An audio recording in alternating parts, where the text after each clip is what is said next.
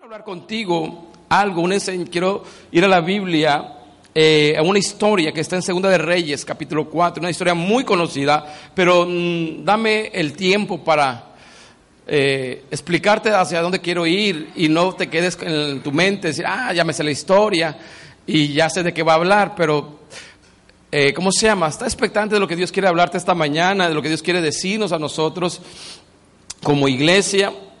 Y creo que, y estoy seguro que Dios va a hablar en, una, en áreas específicas de nuestros corazones. Y va muy ligado con lo que hablamos ahorita en la mañana, después de la adoración, de lo que Dios ponía en mi corazón para ministrar. Va muy ligado a lo que quiero hablar el día, el día de hoy contigo. Está en 2 de Reyes capítulo 4, versículo 18. Dice, el niño creció cuando el futuro muere se llama el tema. Dice, el niño creció. Oiga, se me, olvidó- la declaración, ¿verdad? Sí. ¿Quieren hacer la declaración? Bueno. Háganla ustedes en su casa. No, digo, está el poder de la vida y de la muerte. Hablaré palabras de vida, no de muerte. De salud, no de enfermedad. De riqueza, no de pobreza. De bendición, no de maldición. Porque en mi boca hay un milagro. Yo sabía que faltaba algo, dije, falta algo, me falta algo, pero bueno, yo estaba arrancando con todo, después de los cinco minutos que me dejaron nada más para predicar, ¿verdad? Pero vamos a darle. El niño creció y un día fue a ver a su padre que andaba en el campo con sus trabajadores. El niño se quejó y le gritó a su padre, ay mi cabeza, me duele la cabeza. El padre le ordenó a un sirviente que llevara al niño a donde estaba su madre y el sirviente lo levantó y se lo llevó a la mamá. Ella lo sentó sobre sus rodillas hasta el mediodía, pero a esa hora murió. Quiero contarte la historia, pero quiero contarte hasta cierto punto la mitad de la historia, ¿verdad? ¿Qué es lo que sucede? Hay un niño ahí en medio de esta historia. Pero cuando hablamos de un niño, hablamos de lo más noble, de lo que más eh, amamos los padres. Eh, los niños realmente representan una esperanza, representan el futuro, representan muchas cosas. Un niño realmente es la esperanza que tenemos, que las cosas sean mejores en nuestras familias. Eh, un niño representa muchas cosas. Y cuando hablo de niño, no hablo de el género masculino, el sexo masculino, mejor dicho, sino hablo también de los niños como tal, niños y niñas, representan realmente una felicidad. Ahora, quiero ir un poquito atrás, pero no contarte la historia y no ir al pasaje, porque yo sé que tú te lo sabes. A partir del versículo 8 empieza esta historia.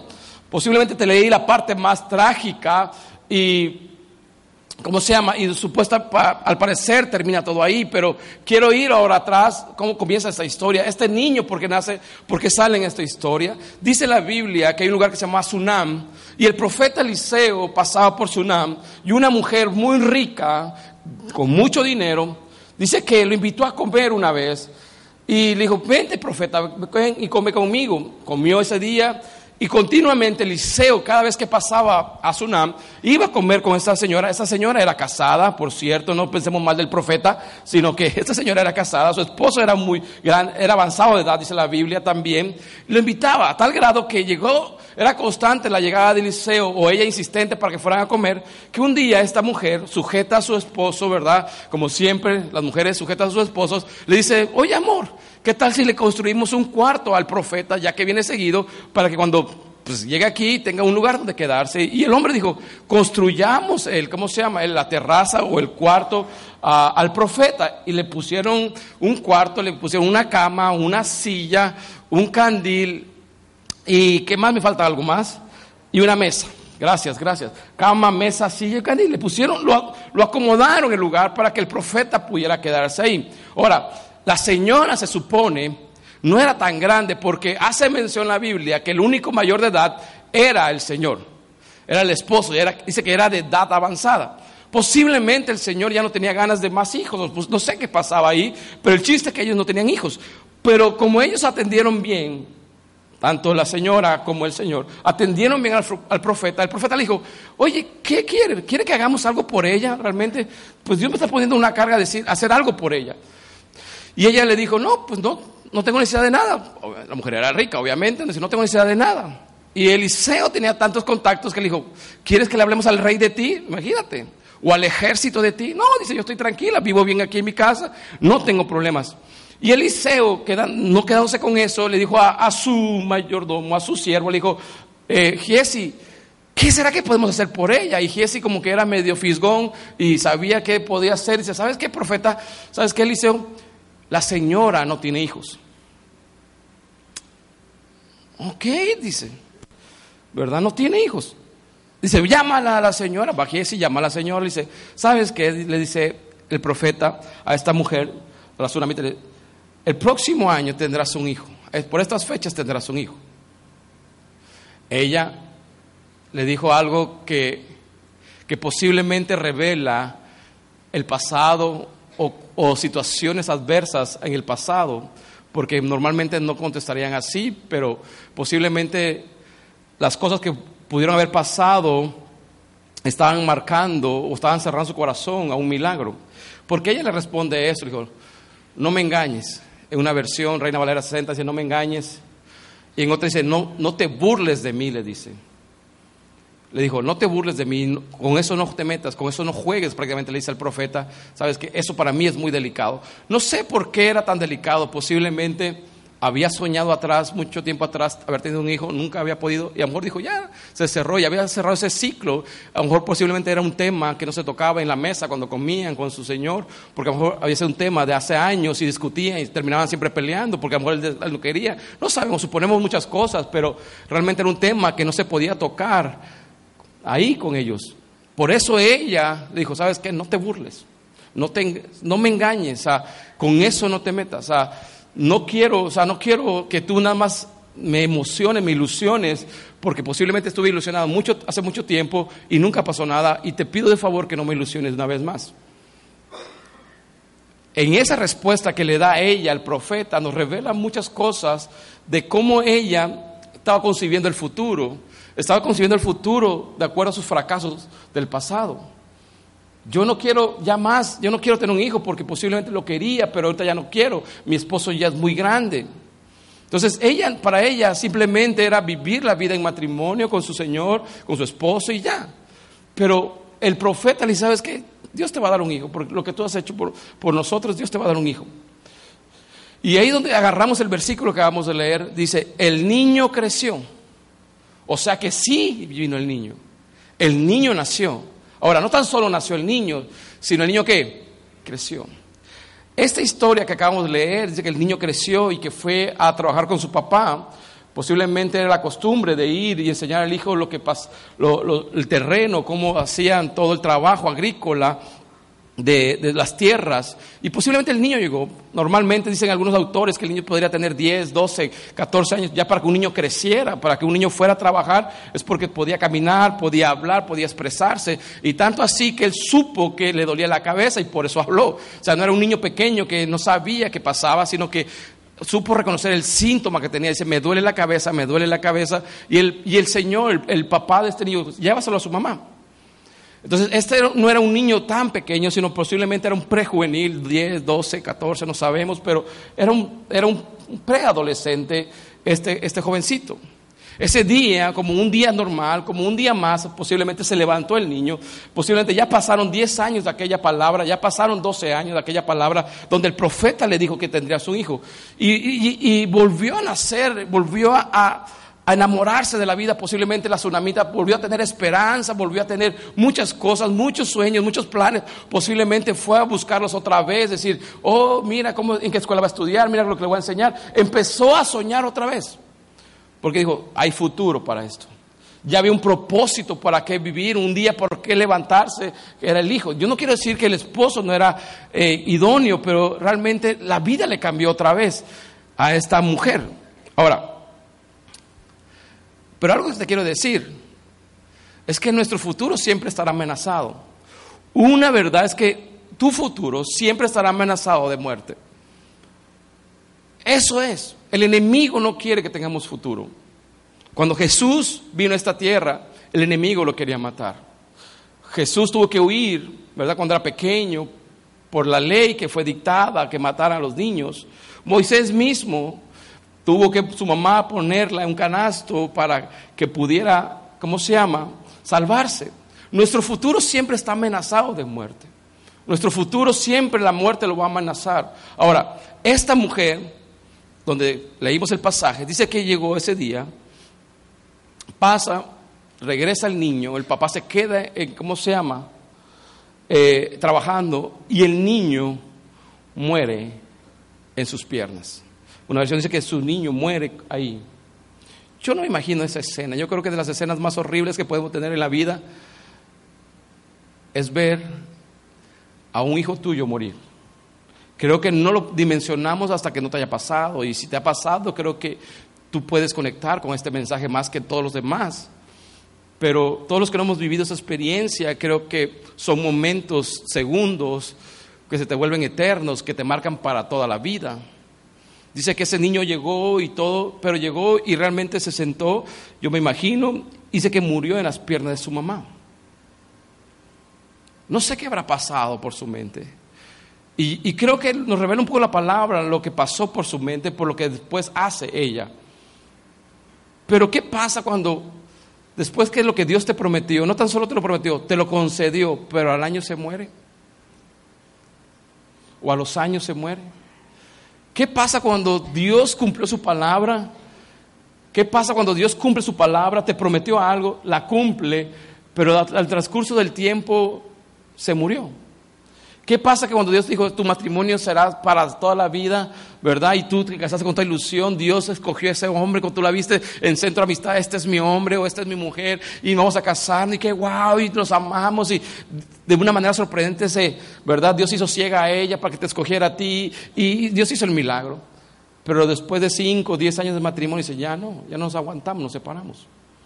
¿Qué pasa cuando Dios proveyó para ese negocio, verdad? Y lo bendijo y los primeros años fue, verdad, pujante, los primeros años fue exitoso, pero a los 15, 20 años estás a punto de cerrar. ¿Qué pasa cuando Dios cumple, pero en el tiempo se muere? Ahora, el sueño no vino de la mujer, la idea de tener un hijo no vino de la mujer, la idea de tener un hijo vino de Dios. O sea, ella nunca le pidió un hijo al profeta. La idea de quién vino? Del profeta que dárselo. Posiblemente si es que yo no quería tener este negocio, Dios me impulsó a tenerlo. Yo no quería hacer eso, yo no quería estar acá, pero Dios me movió, pero ahora Él que me movió se está muriendo esto. ¿Qué sucede? ¿Qué hacemos cuando lo que Dios promete no tan solo lo promete, sino que lo cumple, pero después que lo cumple se muere? Porque yo creo que es donde es, es un golpe muy duro. Yo creo que más duro de no tenerlo. Posiblemente ella había, la mujer ya había superado simplemente las críticas o ya había superado la marginación de no poder tener un hijo, porque en aquel tiempo la mujer que no tenía hijos era marginada hasta cierto punto. Posiblemente ya había superado eso, posiblemente ya, ya se había casado con la idea de que jamás podría tener, pero ahora que lo tiene, no tan solo lo tiene, sino posiblemente disfrutó 10, 12 años con él, posiblemente le cambió el pañal, posiblemente Normalmente lo que hacemos cuando el niño está chico, ¿verdad? Y ya se echó a perder, hay que cambiarle el pañal. Posiblemente disfrutó todos esos momentos, ver, sus primeros pasos, empezó a correr, posiblemente le enseñó a nadar el papá, no sé, ya, ya empezaba a hacer. No sé qué tanto, se qué tantos recuerdos vino a la cabeza esa mujer, pero el momento que ella vivió ahí, que sus hijos están muriendo ahí en sus piernas, ha sido el momento más duro, donde no sabes ni para dónde voltear. Número uno, porque te dices, yo no pedí, mi hijo. Hay cosas que nos están pasando, posiblemente que dices, nunca lo vi venir.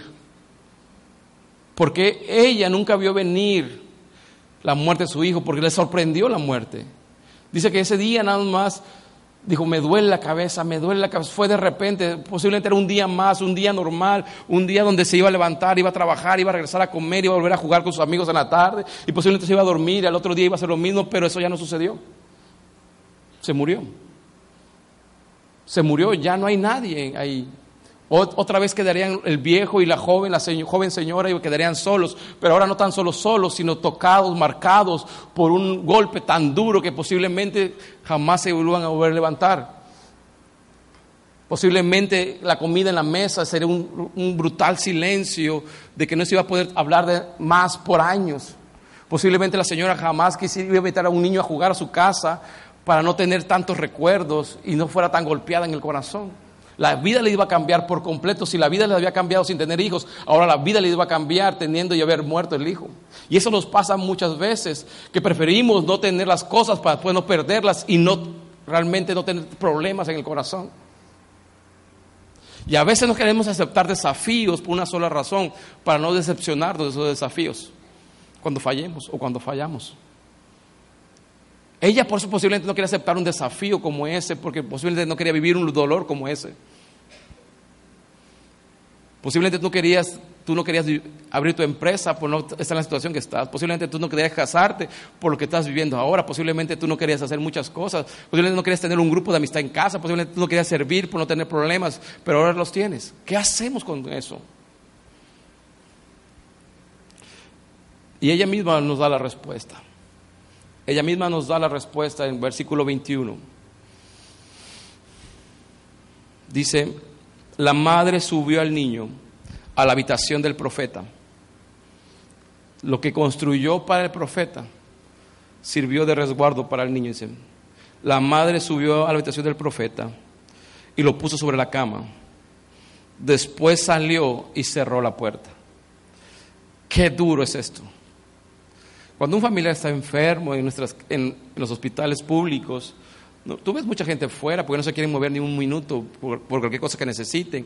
O normalmente hacemos roles para ver quién se queda cuidando en la noche, pero aquí no había quien se quedara con el niño porque el papá se había quedado en otro lado. Ella cerró la puerta, dice. Llamó a su esposo y le dijo, préstame uno de tus sirvientes y también una burra. Y cuando habla de burra está hablando de un animalito, ¿sale? Necesito ir rápidamente a buscar al profeta.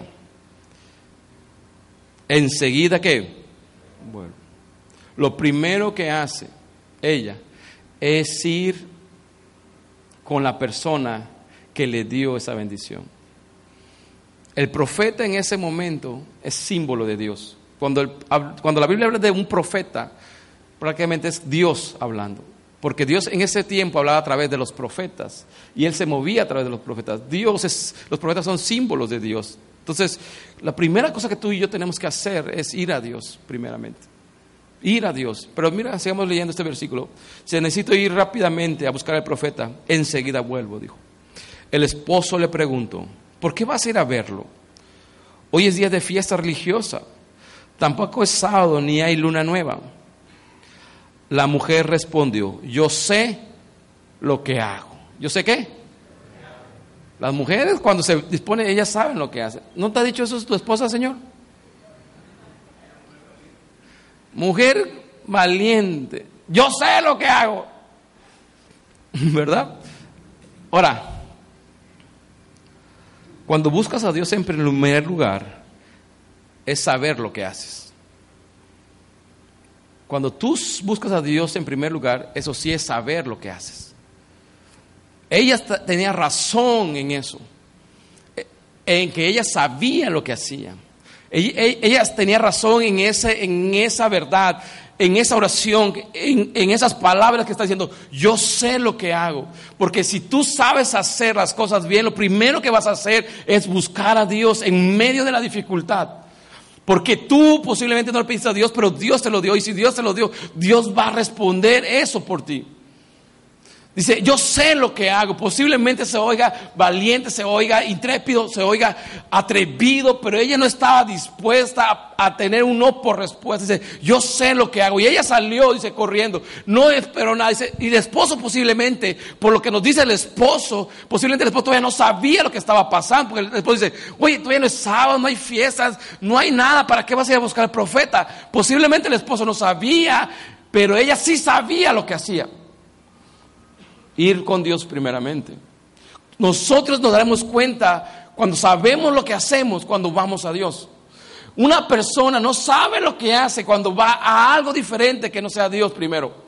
Tú y yo tenemos que ir a Dios primeramente para recuperar lo que está muerto. Tú y yo tenemos que ir primeramente a aquel que nos los dio. Porque si Él tuvo la capacidad para hacer el milagro, tiene la capacidad para resucitar el milagro otra vez. Tenemos que ir a Dios para que el futuro prevalezca. Nuestro futuro siempre estará amenazado. Pero cuando tú y yo vamos a Dios, Él tiene el poder para levantarlo otra vez.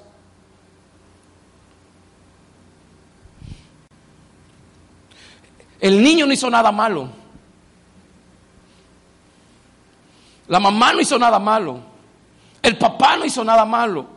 Porque a veces nosotros pensamos que las cosas nos vienen porque hacemos cosas malas, porque le desagradamos a Dios, porque estamos en un proceso. No, hay cosas que vienen porque simplemente vienen, porque son parte de la vida, porque suceden nada más. Y lo único que tenemos que ir es a Dios. No busquemos la excusa pretexta para decir, ¿por qué me vino esto? ¿Para qué me vino esto? Simplemente ve a aquel que tiene el poder para resucitar al muerto. Porque el, papá, la mamá, el niño, ¿qué pudo haber hecho? Nada. No, no habla de pecado que ellos hayan cometido, no habla de una prueba como tal, ¿verdad? Probar los corazones de ellos. No sé qué, cuál era la situación, por qué razón pasó ahí eso. ¿Sabes por qué pasó? Para que el día de hoy estuviéramos hablando de eso. Y yo te pudiera decir que posiblemente no hay una causa por la cual está sucediendo lo que estás viviendo, pero Dios tiene el poder para resucitarlo, porque a Él no le importa la causa, le importa resucitar lo que se está muriendo. Porque si te das cuenta, más adelante vamos a ver que el profeta nunca le pregunta qué sucedió, cuándo fue, qué pasó, a qué hora pasó esto. Simplemente el profeta se mete a tratar de buscar a Dios y que Dios obre de una manera poderosa. Cuando empezamos a buscar culpables, situaciones, posiblemente nos enfrentemos buscando culpables y nunca soluciones. Hay cosas que suceden en la vida. Hay cosas que suceden nada más y que te vienen de repente, que no sabes ni por dónde te viene, que yo creo que son los golpes más duros porque estás distraído. Pero Dios está ahí para levantarte. ¿Por qué? Porque Él, como dice el Salmo 46.1, dice, Dios es nuestro amparo y fortaleza, nuestro pronto auxilio en las tribulaciones. Yo creo que esta es una palabra para nosotros en momento de crisis. Dios es nuestro amparo y fortaleza, nuestro pronto auxilio en las tribulaciones. Versículo 24. La mujer ordenó que prepararan la burra y le dijo a su sirviente, apúrate, apura al animal, le dijo. No le dijo a él, apúrate animal, no, no, no. Le dijo, apura al animal que no se detenga hasta que yo te diga. Si quieres tener un futuro, necesitas vivir enfocado. Ella le dijo algo, apúrate y no te detengas. No te detengas en qué, en cuestionamientos, no te detengas en cualquier que pueda distraer este asunto. ¿Por qué? Si para salvar una vida es cuestión de segundos, ¿sí o no? Cuando pasa algo, si hay una probabilidad de salvar la vida, es cuestión de segundos, pero el profeta no estaba en Sunam. El profeta estaba como a 25 o 30 kilómetros de esa ciudad. Ahora, recordemos que no es como hoy en día que tú agarras tu carro y manejas a 140, 160 y podrías llegar en unos 15 minutos o 20 minutos a ese lugar, ¿verdad? A 30 kilómetros, tú podrías ir muy rápido, llegar tan rápido y regresar tan rápido, pero aquí no era. Aquí no hablabas al 911 y que fuera la ambulancia y que te buscara al niño y lo llevaran. Aquí no había eso. Aquí no había esperanza prácticamente. El ir a Sunam prácticamente era, mero trámite porque mientras ella llegaba y mientras el profeta regresaba, ya había pasado más de dos o tres horas este asunto. Posiblemente ya no había esperanza de vida, ya, ya lo que podía haber habido una esperanza ya no existía. Y es importante lo que dice ella, no te detengas. Hablar con cualquiera no resuelve tus problemas. Hablar de tu futuro no con cualquiera. Habla tu futuro con Dios. Lo primero que debes saber es Dios, de lo que está pasando delante de ti. Dice el versículo 25, la mujer partió y fue a ver al profeta que estaba en el monte Carmelo. ¿En dónde estaba? Cuando Eliseo, Eliseo la vio, le dijo a su sirviente, mira, Allá a lo lejos viene la señora del pueblo de Sunem, o Sunam. corre a recibirla y pregúntale cómo están ella, su marido y... Cuando Giesi le preguntó, la mujer respondió que estaban qué. Eso era una, no era cierto eso. ¿Por qué la mujer le dijo que bien? Porque él no quería platicar con el siervo. Él quería platicar con, ella quería platicar con el profeta directo. Ella no quería intermediarios en este asunto, porque el, que le dio la palabra de ese hijo no fue Giesi, fue el profeta. Dice, yo quiero hablar. Ahora, cuando viene Giesi le dice, oye, ¿cómo está? ¿Cómo está tu esposo y cómo está tu hijo? Y nada más la vio pasar. Como que, ah, mira esta. Ella no sé tú. Ahora, pero veamos la diferencia, versículo 27. Pero cuando ella llegó a donde estaba Eliseo, se arrojó a sus pies. Ya no aguantaba más. Yo no sé qué habrá pasado en esos 30, 25 kilómetros, qué habrá pensado, qué le voy a decir cuando llegue, si Jesse, qué va a pasar. Yo creo que le voy a decir que para qué me lo dio si iba a morir. No sé, no sé qué iba pasando. ¿Qué pasa cuando tú quieres llegar rápido a un lugar y sabes que es de vida o muerte? Vienes pensando tantas cosas. Pero ella lo primero que dice que se arroja a sus pies. Entonces se acercó para apartarla a Jesse. Pero Eliseo le dijo, déjala. Ella está muy, pero muy. Y Dios no me ha dicho qué sucede. ¿Y Dios qué? Ahora, ella va a buscar a Eliseo. Y Eliseo, pensando que todo está bien, porque cuando le dijo que iba a tener un hijo, pues obviamente Dios se le dijo, dile la palabra. Pero ahora que muere, Dios no le dice nada. Dios no le dice nada. ¿Qué pasa cuando Dios no te dice nada? ¿Será que no sabe nada cómo va a actuar Dios? Hay momentos que pareciera que Dios no dice nada. Hay momentos en la vida que pareciera que Dios se quedó mudo. Hay momentos en la vida que Dios pareciera que no tiene un plan para sacarnos de donde estamos. Hay momentos en la vida que Dios no se revela tan claramente como queremos que se revele. Eliseo le dice, no, Dios no me ha dicho nada. Las ilusiones y los sueños no viven para contarlo cuando se muere lo que siempre habíamos anhelado. las ilusiones y los sueños no viven para contarlo cuando se muere lo que siempre habíamos anhelado. Versículo 31. Perdón, versículo 28, me pasé ahí, perdón, versículo 28. Entonces la mujer le dijo a Eliseo, lo primero que le dice que él le dijo, yo no le pedí a usted un hijo. Diez, doce años atrás, catorce años, cuando le dio la palabra el profeta le dijo, no te burles de mí. Y hoy se la recuerda, años más adelante, yo no le pedí a usted un hijo. ¿Acaso no le dije que no me engañara? O sea, que el niño era por un ratito nada más. O sea, que el matrimonio era para un rato nada más. O sea que las finanzas que tenía pujantes eran para un rato nada más.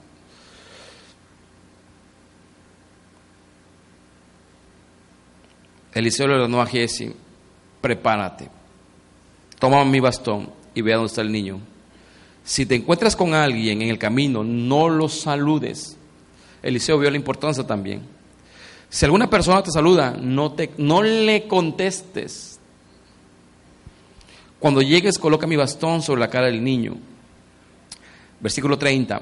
Pero la madre del niño le dijo a Eliseo, juro por Dios y por la vida de usted, así pues sí, ¿no? Que no volveré a mi casa si no me acompaña. Ella, que, ella no quería a Jesse, ella quería a quién? Al profeta, a Eliseo. Entonces Eliseo fue con ella. Versículo 31. Giesi llegó más rápido que ellos y puso el bastón sobre la cara del niño, pero éste no se movió ni dio señales de vida. Giesi regresó para encontrarse con Eliseo y le dijo, el niño no se mueve ni reacciona.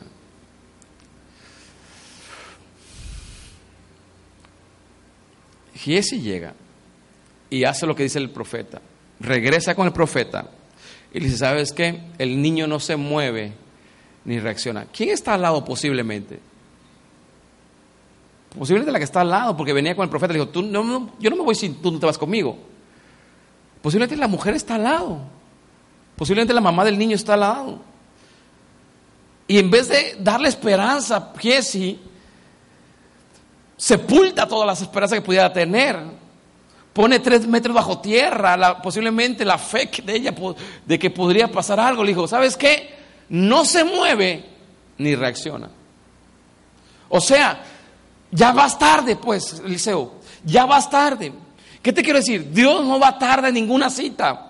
Posiblemente no se está moviendo, no reacciona a lo que tú antes era pujante, antes era glorioso. Posiblemente realmente está muerto. No hay esperanza, no hay señal de vida. No se mueve, no tiene ninguna reacción, ni un gesto de vida hay. Y eso es lo que está diciendo Jesse. Ya Eliseo, ya le hice lo que tú dices, pero no pasa nada. No hay reacción, no veo esperanza de vida en el niño. Cuando Eliseo llegó a la casa y vio al niño que estaba muerto y tendido sobre su cama, así que entró en la habitación, cerró la puerta y se quedó a solas con el niño. Y después de orar a Dios, Dice que él se quedó qué? A solas. Eliseo también tenía emociones, ¿sí o no? También. Eliseo era recurrente que llegara a esa casa. Ahora, ahorita tenía no tan solo la fe, pero también los sentimientos encontrados. Eliseo decir, oye, yo cuando venía a comer, él estaba aquí, el niño. Yo lo vi crecer. Yo lo vi acá. Dice que él se cierra, se cierra con él y empezó a orar.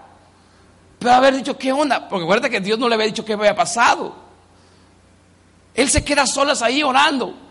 Pero lo importante es que él está orando a Dios diciendo, ya Jesse le hizo algo y no resucitó. Ahora, ¿qué tengo que hacer? A veces pensamos que es más cómodo no aceptar el reto creyendo que de esa manera evitaremos el fracaso con todo lo que eso significa. Aquí Eliseo estaba aceptando un reto, porque Dios no le había mostrado qué iba a pasar. No como cuando le dijo, vas a tener un hijo, porque Dios ya se lo había mostrado, pero aquí no había mostrado nada. Y a veces no queremos aceptar el reto y decir, Señor, haz algo, porque creo que a veces con eso no vamos a evitar el fracaso y nos vamos a llevar a otra decepción más. Es decir, intenté todo y aún así no pasó nada. Y será otro golpe para tu vida. Dice que subió a la cama y se tendió sobre el cuerpo del niño.